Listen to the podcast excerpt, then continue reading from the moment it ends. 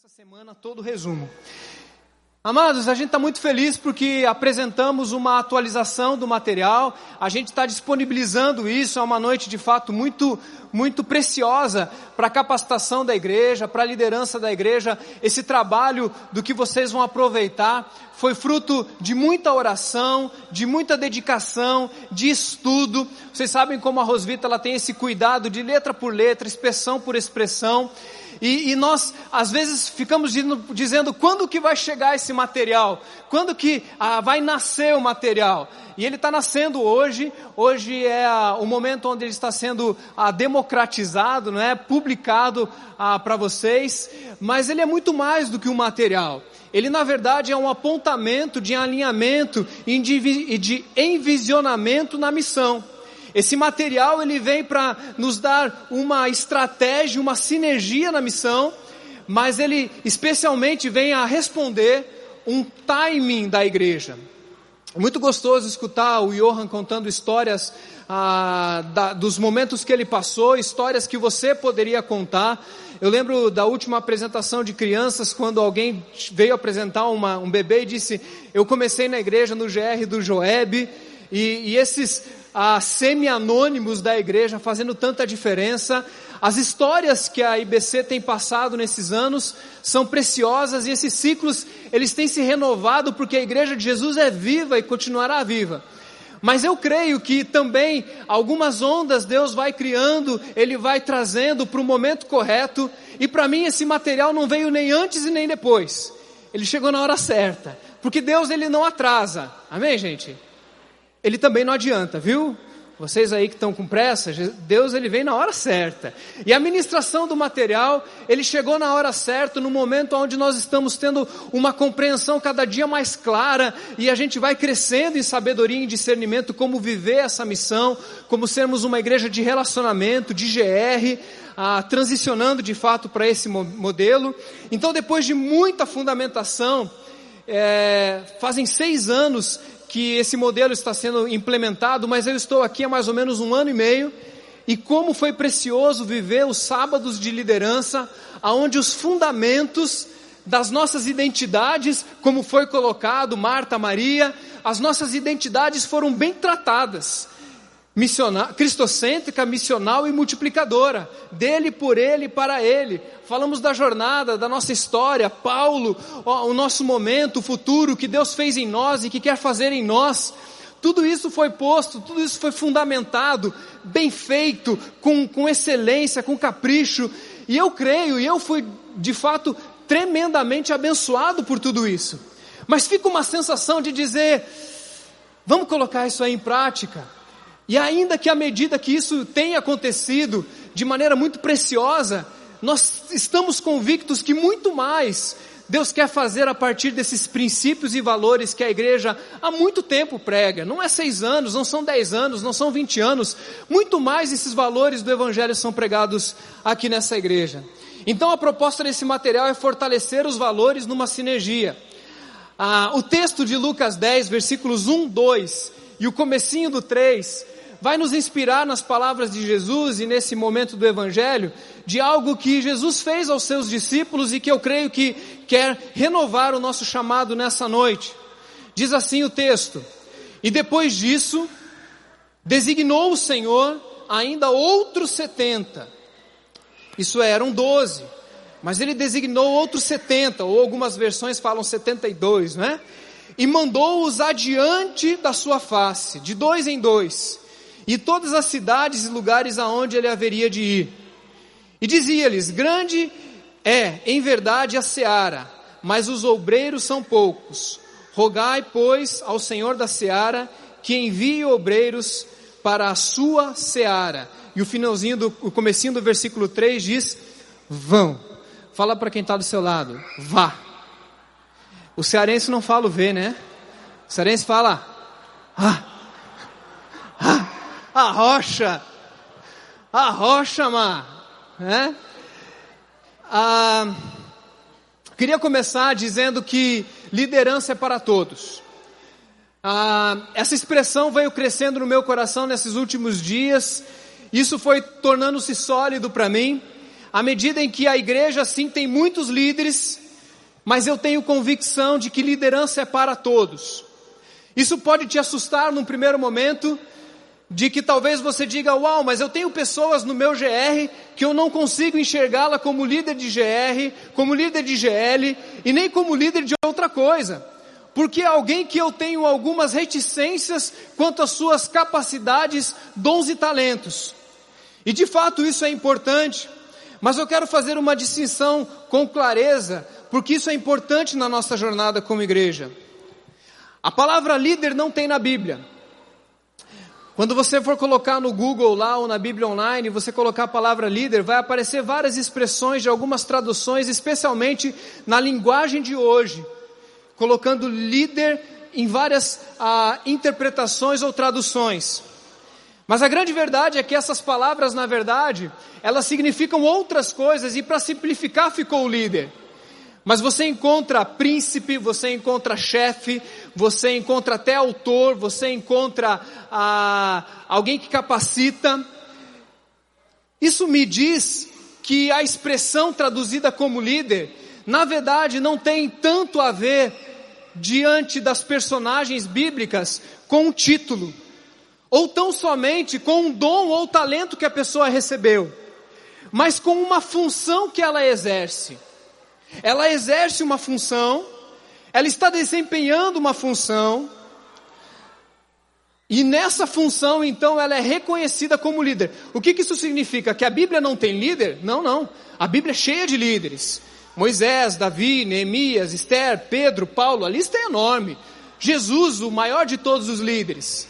O que eu estou dizendo é que a tradução da palavra líder, quando nós formos direto no original e naquilo que está saindo do texto, tem muito mais a ver com a função do que com o título ou até mesmo com o cargo. Tem muito mais a ver com aquilo que você se compreende e se move a partir do que você se compreende, do que aquilo que a pessoa impõe sobre você. Notem que no texto, as pessoas não eram os apóstolos originais. Jesus tinha os seus discípulos, ele tinha a multidão, mas ele tinha os apóstolos, e ele tinha os seus doze, que ele já caminhava. Mas o texto fala outros setenta, que vão de dois em dois. Uma prática muito comum à época. Esses outros setenta não eram apóstolos, no estrito senso da palavra. Mas é interessante que o termo fala que o Senhor os enviou. E a palavrinha também, que foi traduzida por enviou, é apostoléu. E apóstolo é aquele que é enviado.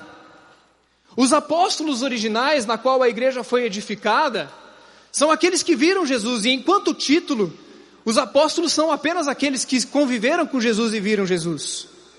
Mas se nós encararmos enquanto função, Jesus estava dizendo que aqueles lá estavam sendo estavam recebendo uma direção, um comissionamento para apostolarem, não apostatarem, tá bom, gente? Para apostolarem como pessoas enviadas e comissionadas para liderarem a igreja enquanto serviço e fazendo diferença na vida de pessoas. É interessante que hoje em dia, dentro das nossas igrejas, e é muito comum isso, nós vamos criando escalonamentos de importância. E foi, foi muito bem dito ah, já aqui nesse palco de que semana passada foi reconhecido sobre mim e sobre Aristide, junto com os outros pastores, a autoridade sobre o rebanho. Isso é uma enorme responsabilidade, porque eu entendo a função e o título. Mas pela manhã o pastor Armando pôde colocar isso de uma maneira ampla, consagrando toda a igreja. Porque não são apenas esses que são enviados. Eu lembro que em 2006, ah, eu assumi uma igreja chamada Igreja Batista Nova Vida. E no culto de posse eles fizeram um boletim muito bonito. Eu lembro que ele tinha assim meio folhado a ouro, ou pelo menos uma imitação. E numa das frases daquele boletim, tinha a ordem do culto, estava escrito assim: Pastor Osmar, seja bem-vindo. Que Deus abençoe na sua jornada, estamos aqui para ajudá-lo. E quando eu peguei aquele boletim, eu, eu fiquei muito feliz e muito contente porque eu sei que era a expressão do amor daquela igreja. Mas ao mesmo tempo, na primeira mensagem que eu pude pregar, eu disse o seguinte: isso aqui está errado. Porque eu não cheguei aqui para vocês me ajudarem. E eu pude naquela primeira mensagem dizer o seguinte: eu cheguei aqui para ajudar vocês a cumprir a missão de vocês. Não invertam essa ordem, porque Jesus não veio para esse mundo para buscar ajudantes para a sua missão. Não foi isso que Jesus veio fazer. Jesus veio discipular pessoas que se tornassem influenciadores de outros e por isso discipularem e serem discipuladores de discípulos e portanto líderes que mudariam o mundo. Jesus nunca teve a estratégia de achar gente que ajudaria a ele, mas ele estava buscando pessoas que ele ia comissionar, que ele ia empoderar, que ele ia ungir, que ele ia dar autoridade para enviar, para apostolar. E a igreja evangélica é interessante, porque você é um membro comum, depois você vira aprendiz de, de líder de GR, né? Daí às, vezes quer uma etiqueta, né? Será que eu já posso no sábado de liderança? Depois eu viro líder de GR. Daí quem sabe um dia eu vou para o seminário e daí um dia eu posso virar co-pastor, depois pastor. Depois a gente vai criando algumas coisas na história, né? A Bíblia vai dizendo do bispo e a gente acha que isso é para cima. A ponto de achar que é o apóstolo, não é não? O apóstolo ele fica na, lá na, na, em cima da pirâmide. E quando Jesus disse que aquele que quer ser o mais alto, que aprenda a ser aquele que serve. Então Jesus ele não funciona nesse, nesse paradigma. E aqui na igreja brasileira a gente parece que criou, depois do apóstolo ainda tem o pai apóstolo. Já ouviu falar isso? Depois do pai apóstolo tem a mãe apóstolo que foi criado também, que é a mãe do pai apóstolo. Sei lá o que, que vem depois, vem o semi-messias, depois sei lá o que, que a gente vai subindo, vai virar besta do apocalipse. Porque a sensação que a gente tem é que a gente está buscando um título que vai nos sugar para a missão. Quando aparentemente o que Jesus está dizendo é que, olha, eu tenho os doze, eu tenho uma missão específica para eles, mas nesse texto eu estou ampliando que além desses doze, eu já começo a ter setenta, e depois eu vou ter 120, e depois eu vou três mil, e cinco mil, e até hoje a igreja de Cristo recebeu para honra e glória de Jesus uma autoridade. E você, no dia que encontrou Jesus como seu único e suficiente Salvador, o Espírito Santo da promessa veio sobre você. E o que ele deu a você não é só um passaporte para o céu, glória a Deus por isso. Mas ele deu para você autoridade para curar enfermos, para libertar os cativos, para perdoar, para anunciar o ano da graça do Senhor, para manifestar o perdão que Deus nos dá. E para, e para expandir o Evangelho de Jesus, essa autoridade já está sobre a igreja, amém, queridos? Já tem, já está aí, não precisa de mais nada. Por que isso? Porque ser líder é um dom. A Bíblia diz: aquele que lidere, faça isso com amor, com graça, com excelência. Mas ser líder, na nossa compreensão, não é simplesmente colocar em ação um dom e um talento natural. Porque eu estou olhando aqui para pessoas que muitos de vocês estão fazendo um grande trabalho e não necessariamente manifestam esse dom de maneira tão natural. Não foi algo que veio no teu combo de dons, não veio no teu drive. Mas você tomou uma decisão de que você ia colocar a sua vida para influenciar os outros. E o material que nós temos estudado e continuaremos agora num novo formato, ele apresenta as rotas, Bíblia, oração, e ele vai crescendo, e o último deles é influência. E eu descobri lá na capacitação que o desejo não era que fosse influência, mas que fosse liderança. E lá no início do sonho do material, da delicadeza do material que está sendo apresentado para você hoje, já vinha o desejo de tirar esse peso de que o líder não é na IBC não é não são apenas aqueles que têm os seus dons, mas são aqueles que têm qualquer dom e que recebeu qualquer um dos seus dons, colocaram à disposição desse Senhor Jesus que nos abençoa e começaram a influenciar pessoas. Líder na IBC é aquele que influencia vidas. Esse é o líder na IBC. Por isso eu creio que o chamado para liderar é para todos. O chamado para liderar é para todos que estão aqui e sim para todos do GR. Porque eu creio que todos os discípulos de Jesus precisam receber a visão de que eles são discípulos que fazem discípulos. Nós não podemos nos contentar em fazer discípulos, mas nós devemos fazer discípulos que vão fazer discípulos através da sua influência. E à medida que isso acontece, nós temos uma igreja de líderes, de líderes servos, de líderes que talvez não subam no palco, ou que não tenha um, uma, uma estética, ou uma, uma apresentação tão carismática. Glória a Deus por essas pessoas, mas sabem segurar uma bacia, sabem segurar uma toalha, sabem arrumar as cadeiras da sala, sabem como eu fazer uma pipoca como ninguém. Eu sei fazer a melhor pipoca do sul do mundo, pessoal. Fica bom ou não fica, amor? É a melhor pipoca lá de casa. Eu ganho da minha filha que faz pipoca de micro-ondas. A minha é melhor que a dela.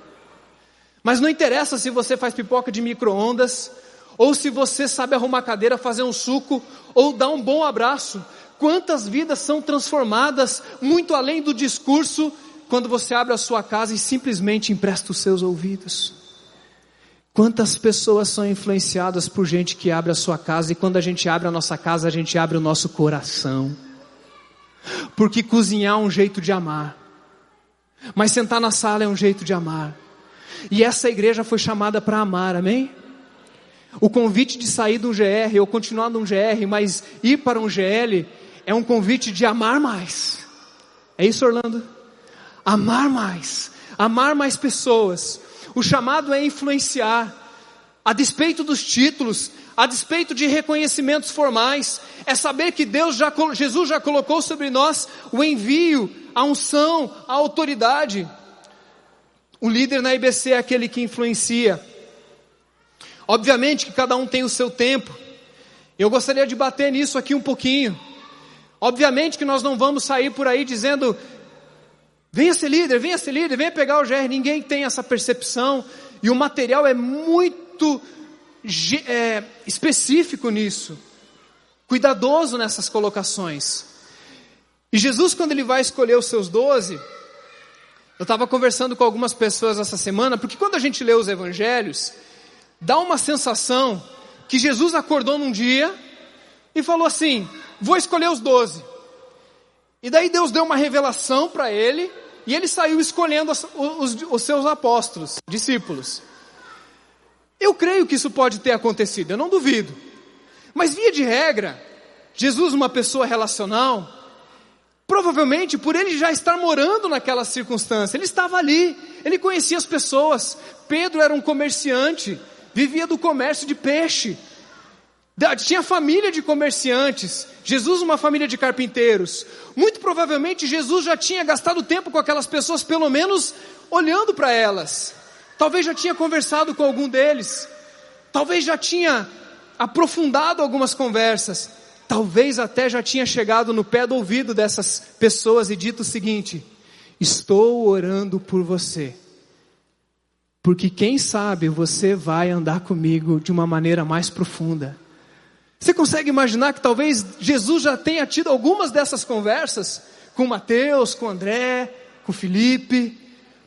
Muito provavelmente Jesus, ele tem, ele, ele estabeleceu critérios de relacionamento, porque Jesus não rejeita ninguém. O GR não rejeita ninguém, amém, queridos? O GR é aberto. O nosso GR é aberto. Que bom que tem alguns de mulheres que não nega a sua vocação para mulheres, mas é aberto. Que bom que tem GRs mais de adolescentes, de jovens, isso tudo é bênção, porque a gente não precisa lutar contra isso. Mas o GR é aberto, assim como Jesus nunca rejeitou ninguém, mas Jesus também convidava para uma caminhada mais próxima, porque o tempo de Jesus é caríssimo. Jesus tinha três anos e meio para discipular esses doze. E sabe quais que eram os critérios de Jesus? Os mais altos possíveis. A ponto de Jesus olhar por cima do ombro e falar: tem muita gente, tem gente que não está entendendo aqui. Pode ficar, não vou mandar vocês embora não, mas eu vou dizer o seguinte: para andar comigo, Você precisa abandonar pai, mãe, você não pode ir lá se despedir, querer enterrar o pai. E não é que o defunto estava lá, né? Não era isso. É que ele ia para casa esperar o pai morrer. Jesus está dizendo: olha, quem, quem põe a mão no arado e olha para trás não pode vir comigo. E se não tomar a sua cruz dia a dia, não pode ser meu discípulo. E quando Jesus vinha com esses discursos, queridos, o que, as pessoas, o que os apóstolos diziam é que dura palavra é essa. Quem que pode resistir? E daí Jesus não falava assim, por favor, fica aqui comigo, né? Eu quero. Não, não, não. Ele dizia assim: vocês também vão querer ir embora? Porque a minha caminhada com vocês é um privilégio.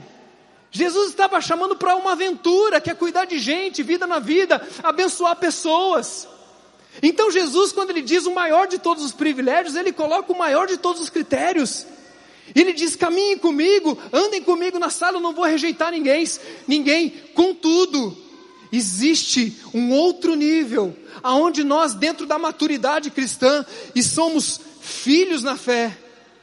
Mas não é possível, Hebreus 5, no final do capítulo, diz que vocês já deveriam ser mestres, e talvez nós ainda somos jovens, e Deus está dizendo: aonde estão os pais que vão nos ajudar a discipular outras pessoas, para que a nossa casa esteja sempre cheia.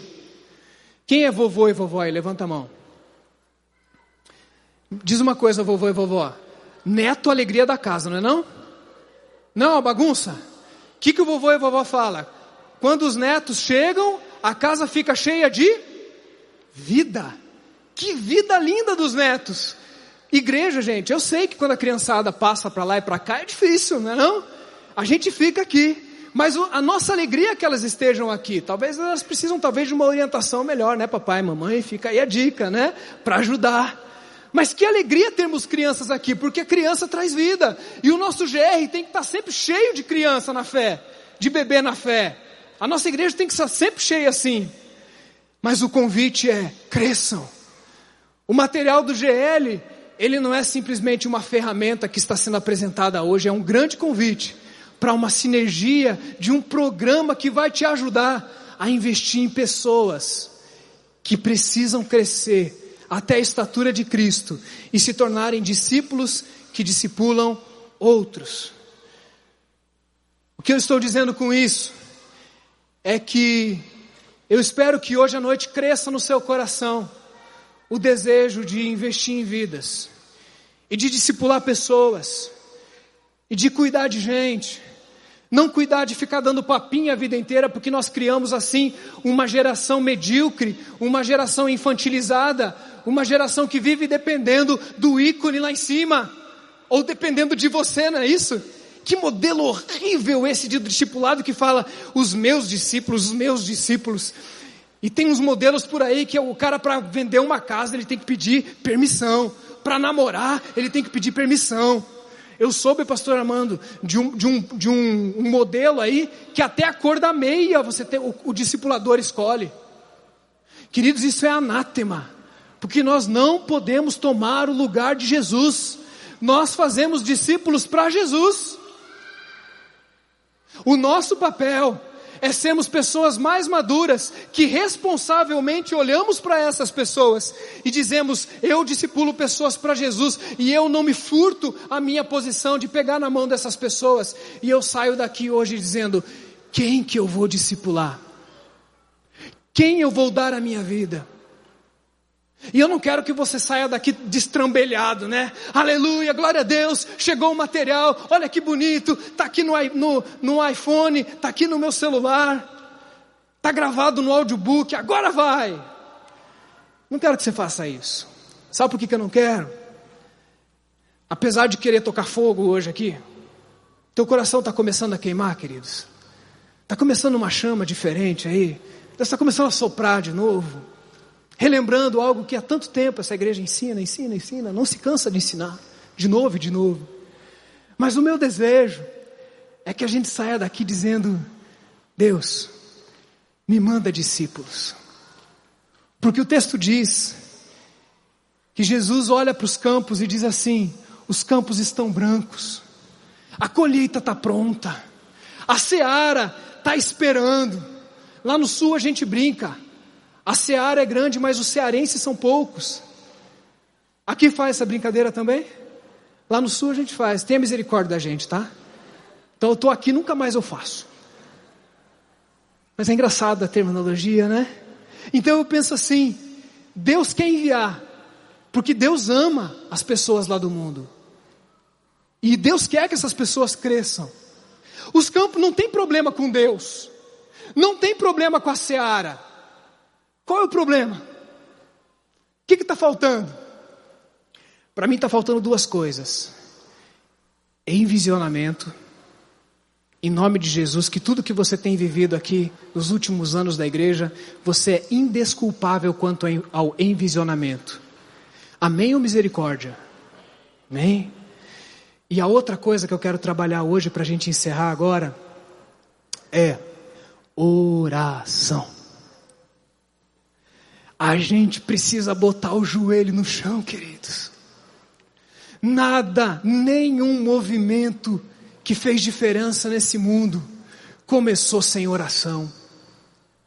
As histórias dos avivamentos, alguns deles um pouco romanceados e, e, e às vezes até exagerados, sim. Mas nós vemos as histórias dos avivalistas, Jonathan Edwards e tantos outros. Tudo começou com um grupo pequeno de discípulos que se ajoelhava em volta de uma mesa para orar por um avivamento. Dizem que um grupo de pastores foi para a África. E eles foram conhecer um avivamento, porque parece que lá na África tem muito avivamento, né? Coisas maravilhosas acontecem lá na China, né? Manda um para cá agora, Jesus. É, reparte de volta para cá.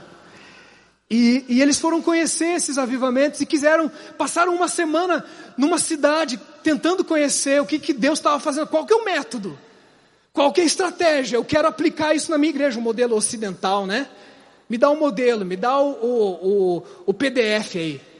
Me dá o PDF. E eles passaram uma semana lá e não viram nada. Viram um povo que orava, viram um povo que falava do evangelho e as pessoas chegando. No último dia, um dos pastores falou, um grupo de pastores disse assim: Eu não vou embora antes de você dizer qual que é o segredo.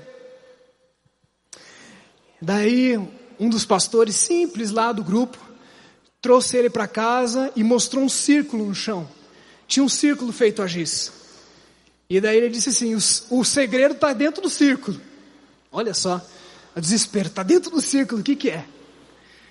E esse pastor ensinou que o segredo do que acontece lá fora, assim como Moisés ia orar fora do arraial, e o que quando ele orava lá fora acontecia aqui dentro, dentro do, do arraial, ele orava fora, acontecia dentro.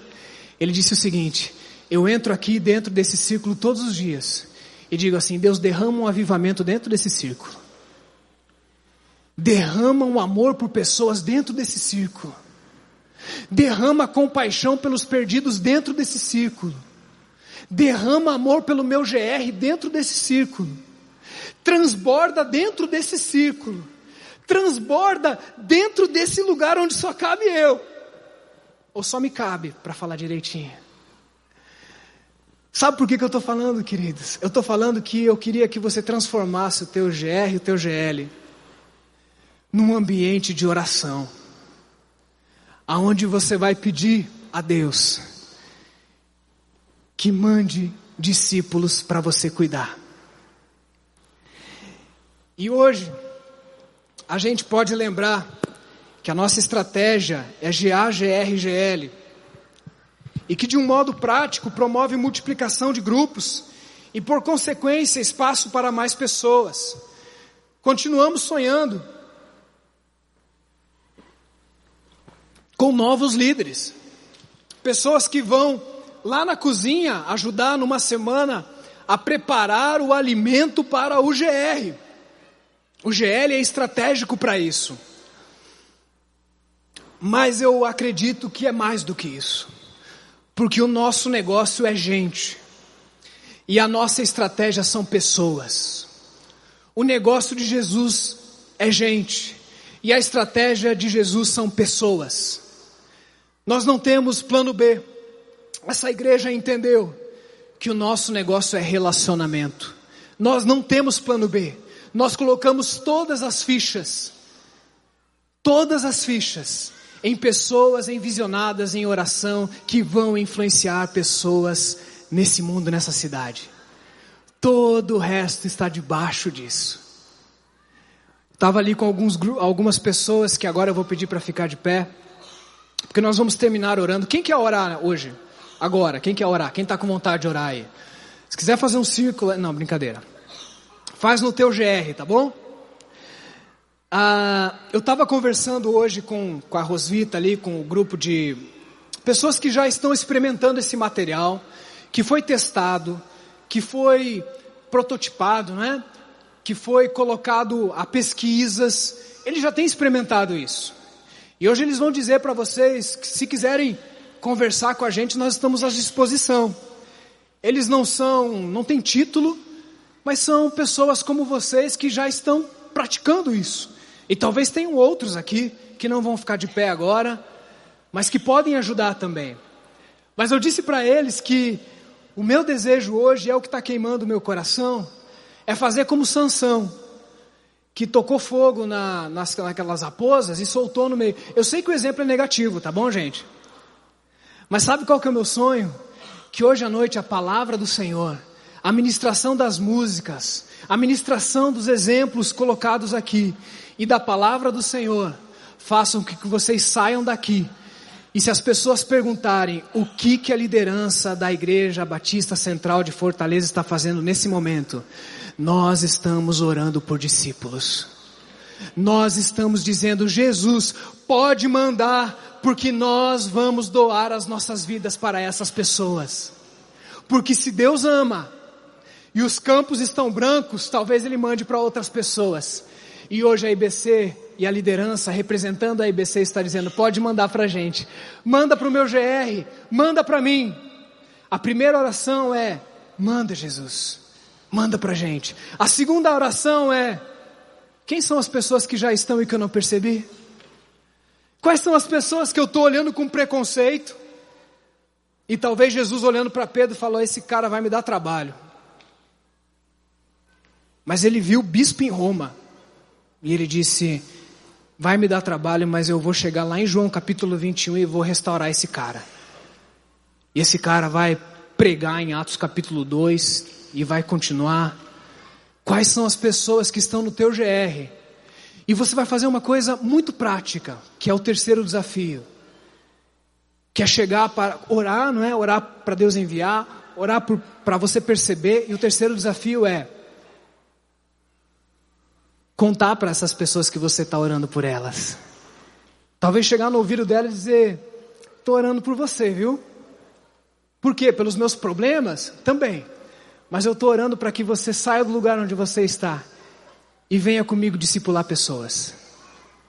Você não está convidando ainda para assumir um GL, nem para ser líder de GR. Talvez o teu convite seja simplesmente para crescer e para amadurecer. E durante o período de GL, você vai ter que dizer: olha, você não está com a disposição correta, ou você ainda não está disponível, não é o teu tempo. Mas você caminha comigo porque eu quero discipular você, eu quero te ajudar, eu quero fazer isso com você. Então eu quero pedir que essas pessoas que já tem caminhado com o material, fiquem de pé agora, por favor, antes que minha voz acabe. Que legal, eles ficaram meio, meio espalhados, né? Esses queridos que estão de pé, o que eles estão dizendo é o seguinte: nós estamos com a, a disposição de vocês para tirar dúvidas quanto ao processo de aprender o material, aplicar o material e, inclusive, caminhar no GL.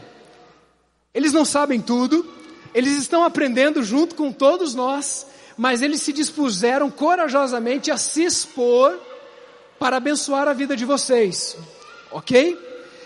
Ah, é muito importante dizer também que talvez você, dentro da tua rede de relacionamentos, também possa fazer isso. Você não precisa esperar que eu te coloque de pé. Abençoe quem está ao seu lado na sua rede de influência.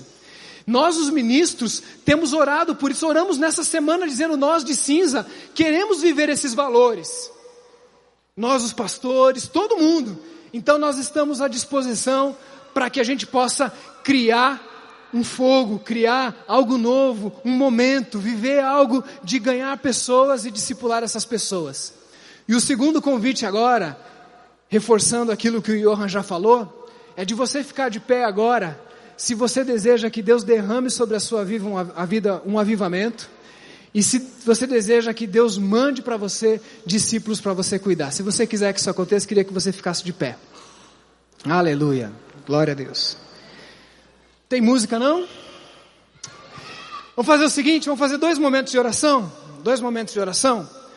Primeiro momento de oração, você vai virar para do, do teu lado e vai gastar um tempinho orando pela outra pessoa. Dizendo assim, Deus, mas faz uma oração caprichada, tá bom? Faz uma oração forte, tá? Valendo.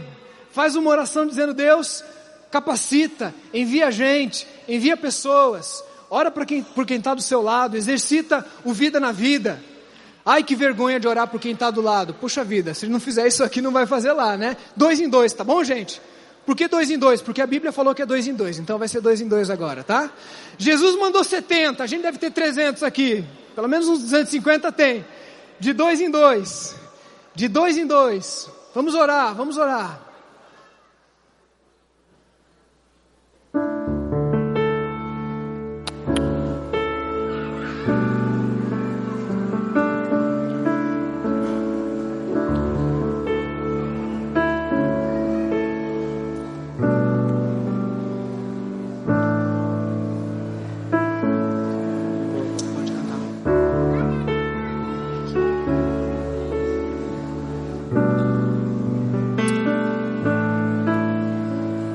Espírito, enche a minha vida, Espírito, enche a minha vida, enche-me com teu poder, pois de ti eu quero ser.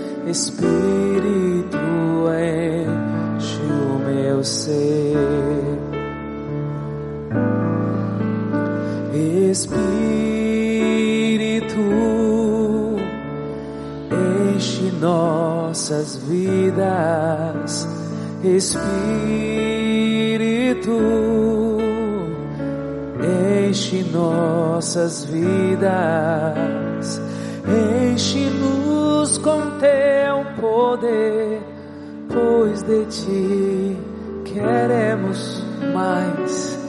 Espírito enche nosso ser. As minhas mãos eu quero levantar e em louvor te adorar.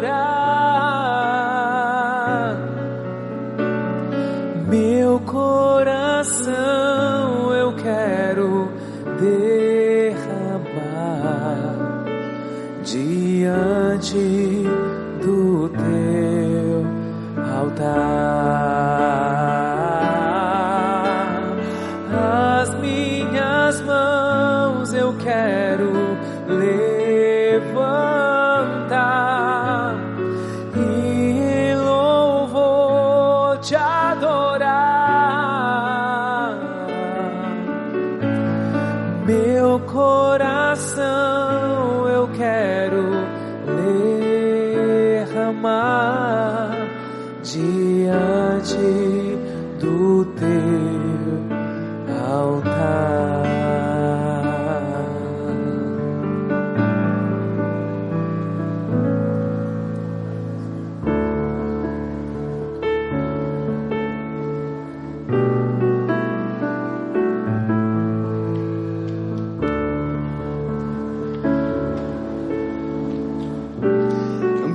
oração, ambiente de confissão. A igreja é a casa de oração. Nosso coração deve ser convertido novamente a orar, a falar com o Senhor da seara, a falar com o Pai Nosso, a falar com o Senhor da igreja. Ensina-nos a orar, Deus.